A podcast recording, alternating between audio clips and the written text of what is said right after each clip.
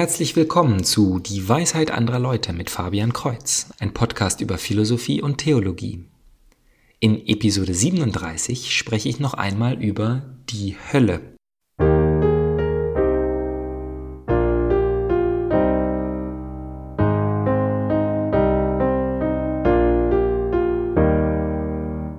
Nach meiner Unterhaltung mit Sebastian über die Hölle möchte ich noch einmal tiefer darauf eingehen, denn wie so viele andere ist die Frage nach der Hölle ein geladenes Thema.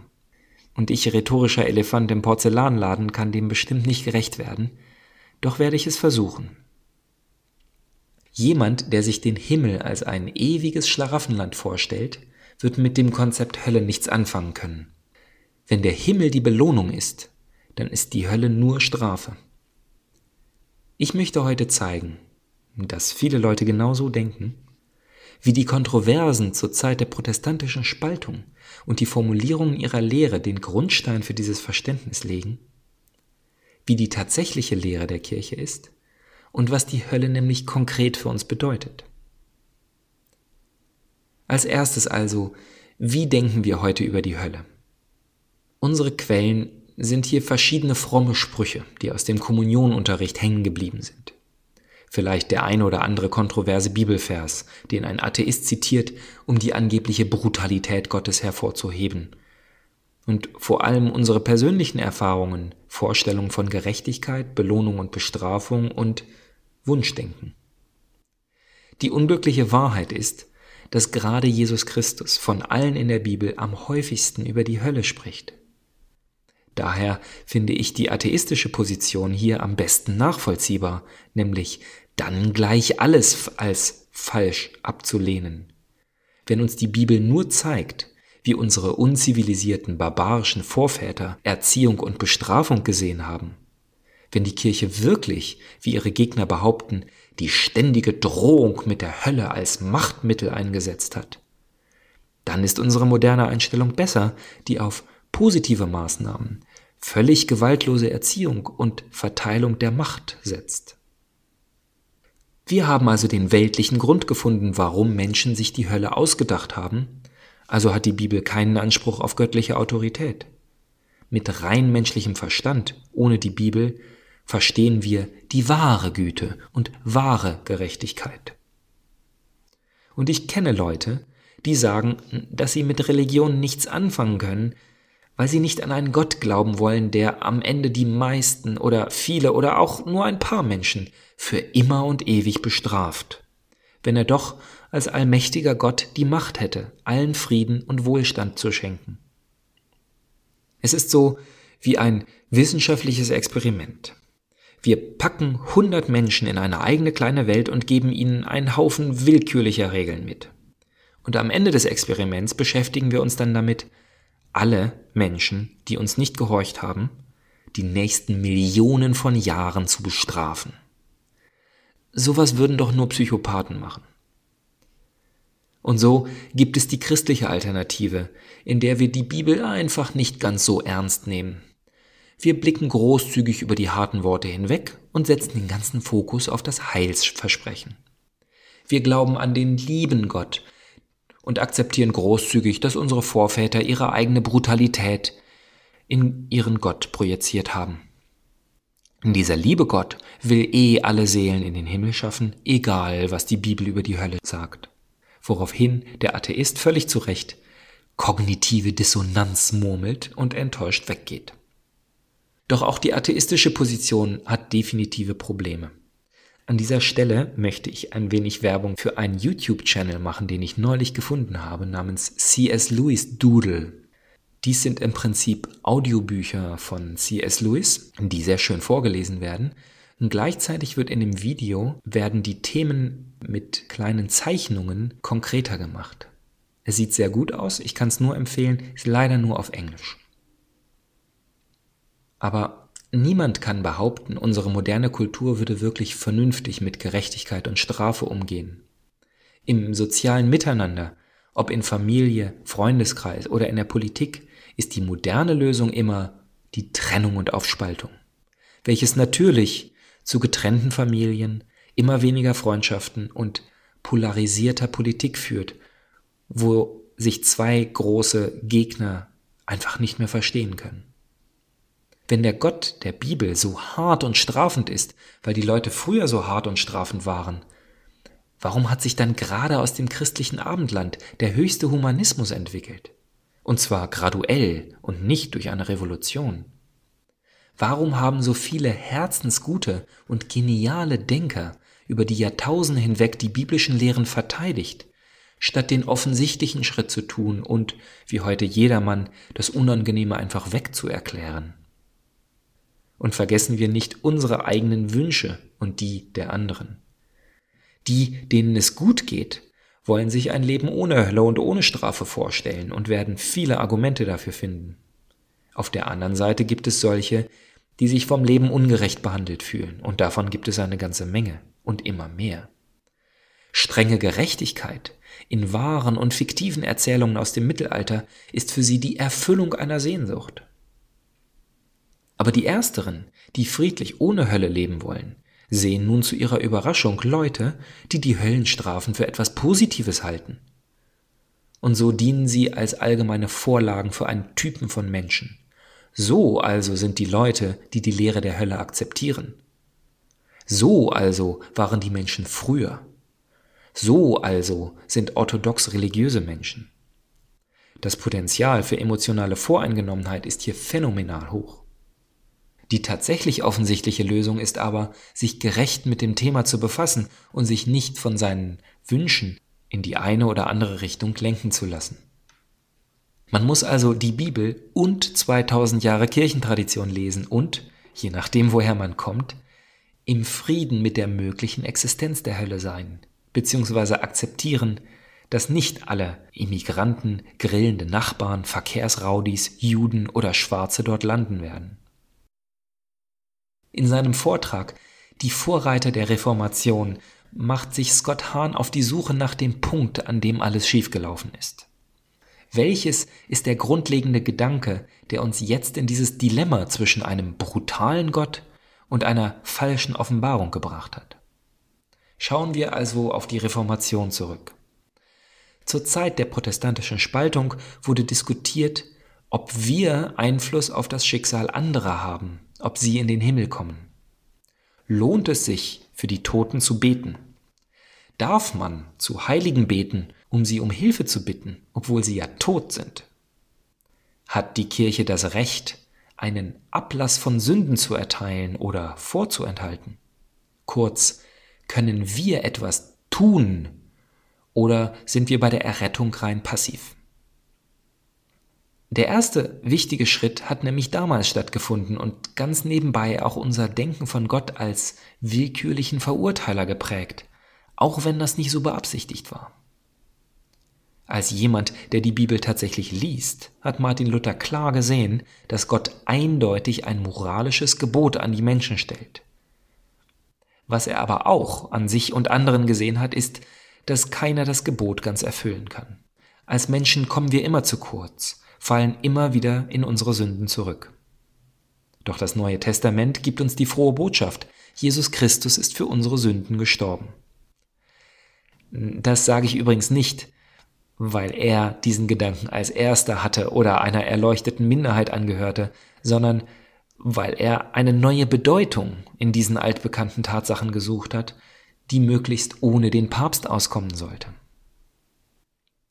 In einem so typischen Entweder-oder-Dilemma sahen die Reformatoren also entweder die totale Verdammung aller Menschen, weil alle sündigen, oder die totale Errettung durch Christus, völlig unabhängig von noch so schlimmen Sünden.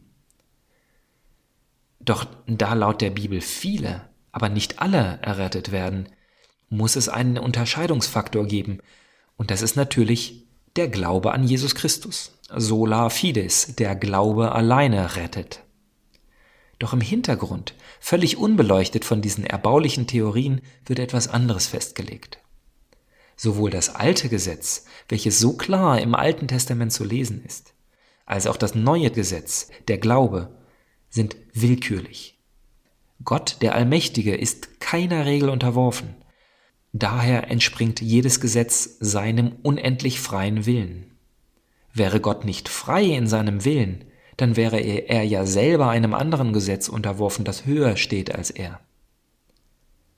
Diese neue Theologie hatte also den Vorteil, dass Luther, der extremen Skrupeln unterworfen war und immer Angst vor der Hölle hatte, übrigens obwohl sein katholischer Beichtvater in stundenlangen Gesprächen immer nur gut zugesprochen hat, dass er sich völlig frei fühlen konnte.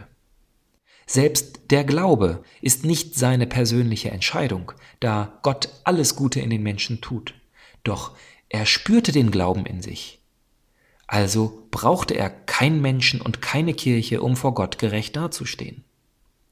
Und Johannes Calvin fügte logisch richtig hinzu, dass jene, denen Gott keinen Glauben geschenkt hat, schon vor der Erschaffung der Welt verdammt waren. Er lehrte die doppelte Prädestination. Was aber lehrt die katholische Kirche? Diese evangelische und reformierte Theologie klingt ja logisch schlüssig, lässt sich gut mit Bibelzitaten belegen und erlaubt ein Bild von Gott, das gut den Guten und schrecklich den Bösen gegenüber ist. Und die katholische Position mit ihrer beständigen sowohl als auch Lösung benötigt ein Umdenken, das sich in der Informatik zwischen objektorientierter und funktionaler Programmierweise sehe – wenn man von dem einen kommt und man zu dem anderen geht, dann muss es im Hirn richtig hörbar Knack machen, wenn man das andere verstehen will. Scott Hahn beschreibt die Via Antica, den alten Weg, und die Via Moderna, den neuen Weg. Der heilige Athanasius, der heilige Augustinus bis hin zu Thomas von Aquin im 12. Jahrhundert vertraten die Via Antica. In ihren Argumenten gegen die christologischen Häresien, also ob Jesus wirklich Gott war, liegt ihr Fokus auf Gottes Vaterschaft. Erst von Jesus und dann irgendwie auch von uns. Nicht nur im Vater unser, auch im Credo beten wir, ich glaube an Gott, den Vater, den Allmächtigen. Wir nennen Gottes Vaterschaft vor seiner Allmacht, und dies ist der Schlüssel zum Verständnis. Gott legt uns Gesetze auf, so wie ein Vater seinen Kindern Regeln vorschreibt. Diese Gesetze kommen aus Gottes Willen und seinem Intellekt. Also sind sie nicht willkürlich, sondern auf unsere Natur zugeschnitten. Sie passen zu dem, wie wir von Gott gemacht sind.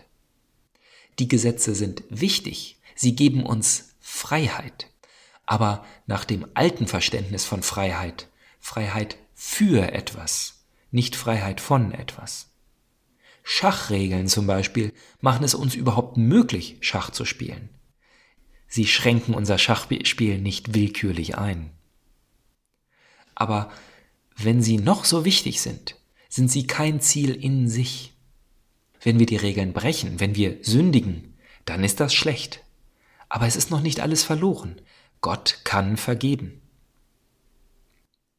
Doch mit der Via Moderna, mit Marsilius von Padua, William von Ockham im 14. Jahrhundert kam ein anderes Denken auf. Der Fokus liegt auf Gottes Allmacht und somit kommen seine Gesetze rein aus seinem Willen und nicht aus seinem Intellekt. Und wir Menschen haben nicht mehr zwei Quellen für eine Wahrheit, nämlich den Glauben und den Verstand, sondern wir haben zwei Wahrheiten, Einiges wissen wir durch den Glauben, weil es willkürlich aus Gott kommt, und einiges durch den Verstand, weil es aus Gottes Intellekt und seiner Schöpfung kommt. Widersprüche sind jetzt erlaubt.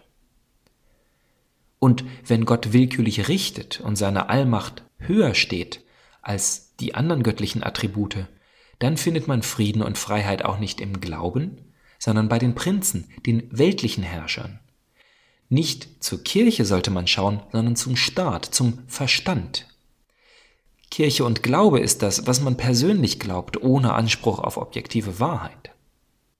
Und in einer Kettenreaktion wird aus dieser intellektuellen Revolution des 14. Jahrhunderts eine kulturelle Revolution im 15. Jahrhundert, als die Aufklärung anfängt und dieses Denken Einfluss auf die Universitäten hatte.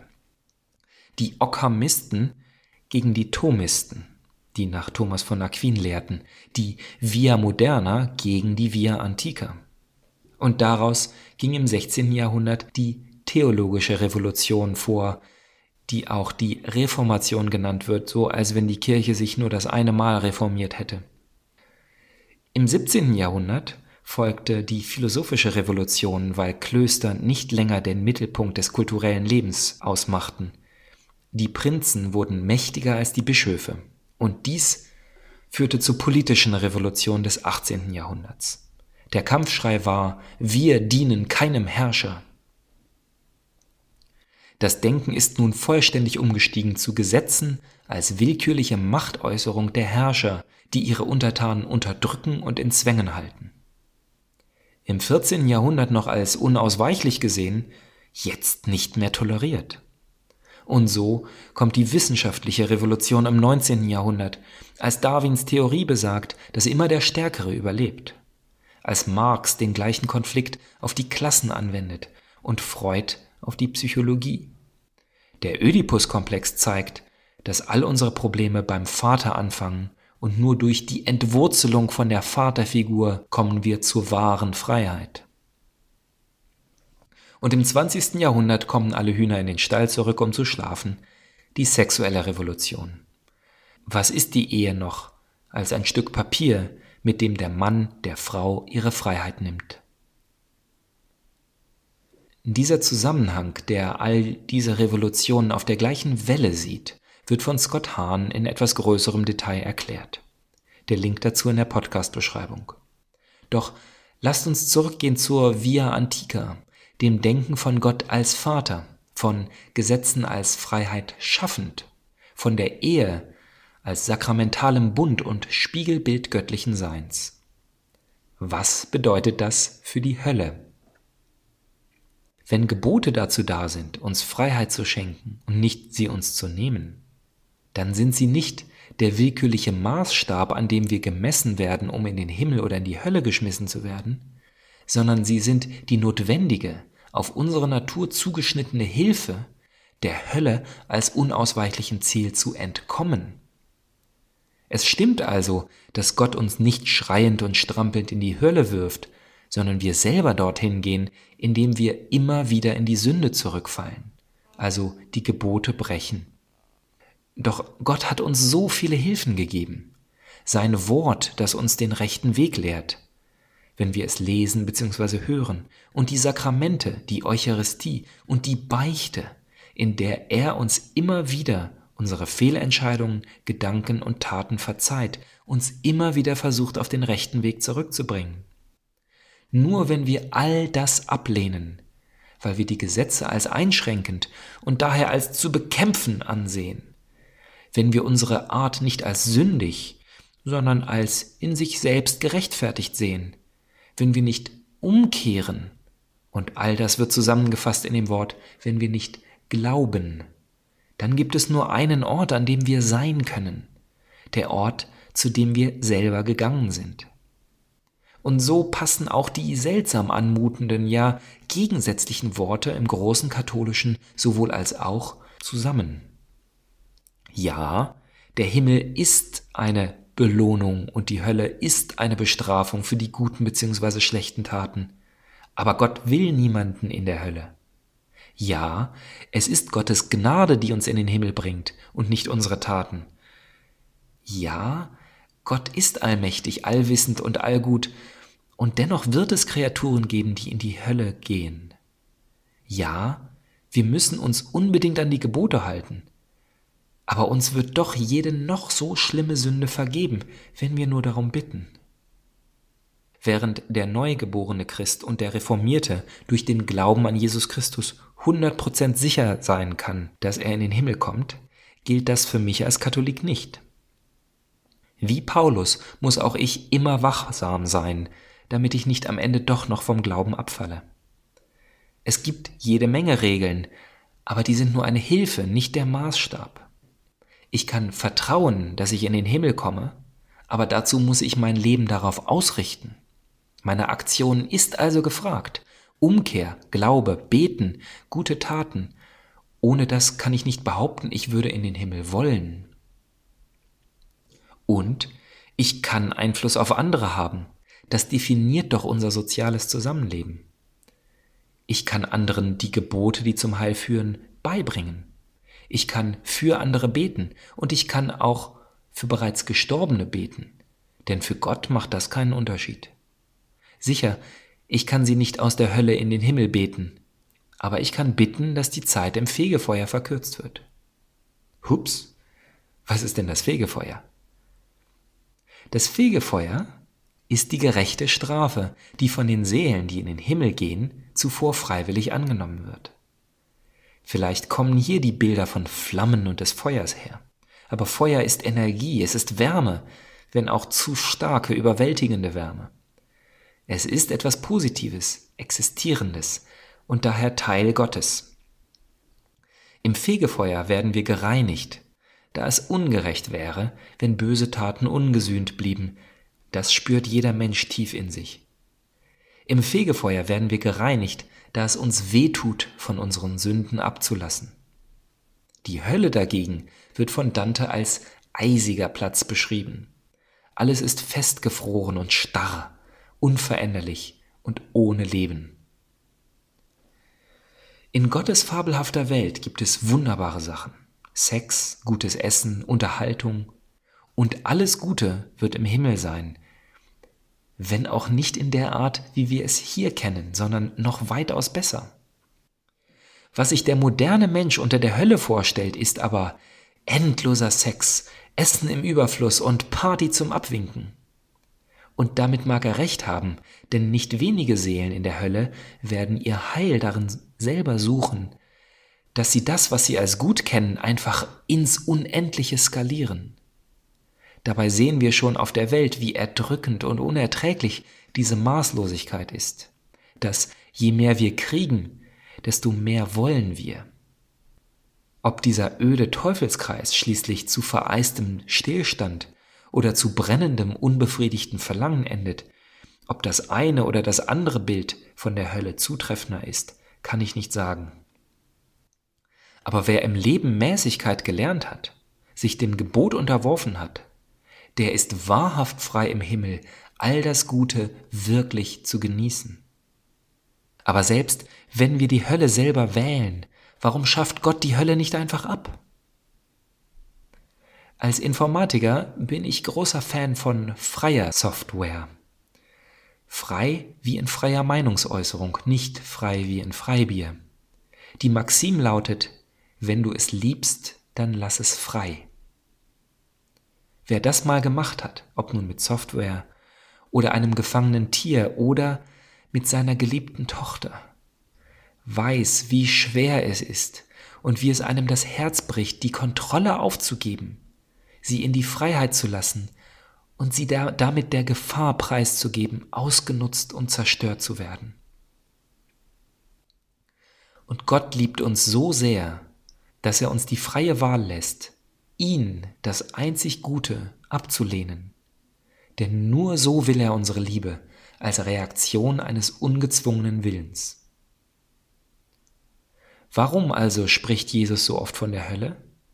Weil er nicht will, dass wir dorthin gehen, weil es aber so viele Wege dorthin gibt und nach Jesu eigenen Worten die meisten auf dem großen, breiten, einfachen Weg dorthin sind, muss er oft darüber reden.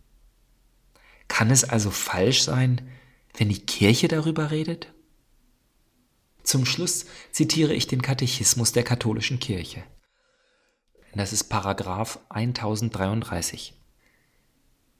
Wir können nicht mit Gott vereint werden, wenn wir uns nicht freiwillig dazu entscheiden, ihn zu lieben. Wir können aber Gott nicht lieben, wenn wir uns gegen ihn, gegen unseren Nächsten oder gegen uns selbst schwer versündigen. Wer nicht liebt, bleibt im Tod. Jeder, der seinen Bruder hasst, ist ein Mörder, und ihr wisst, kein Mörder hat ewiges Leben, das in ihm bleibt. Erster Brief des Johannes, Kapitel 3, Verse 14 bis 15. Unser Herr macht uns darauf aufmerksam, dass wir von ihm getrennt werden, wenn wir es unterlassen, uns der schweren Nöte der Armen und Geringen, die seine Brüder und Schwestern sind, anzunehmen. Vergleiche Matthäus 25, 31 bis 46. In Todsünde sterben, ohne diese bereut zu haben und ohne die barmherzige Liebe Gottes anzunehmen, bedeutet durch eigenen freien Entschluss für immer von ihm getrennt zu bleiben. Diesen Zustand der endgültigen Selbstausschließung aus der Gemeinschaft mit Gott und den Seligen nennt man Hölle. Und Paragraph 1035 Die Lehre der Kirche sagt, dass es eine Hölle gibt und dass sie ewig dauert. Die Seelen derer, die im Stand der Todsünde sterben, kommen sogleich nach dem Tod in die Unterwelt, wo sie die Qualen der Hölle erleiden, das ewige Feuer. Die schlimmste Pein der Hölle besteht in der ewigen Trennung von Gott, in dem alleine der Mensch das Leben und das Glück finden kann, für die er erschaffen worden ist und nach denen er sich sehnt. Und vielleicht klingt es schwer, zu schwer, all den krassen Forderungen von Jesus nachzukommen, selbst wenn wir sie endlich als recht und befreiend sehen wollen. Aber er selbst hat uns versprochen, sein Joch ist sanft und seine Last ist leicht. Und in dem begrenzten Maße, in dem ich es erfahren habe, kann ich dem nur zustimmen. Also bis zum nächsten Mal, Gottes Segen.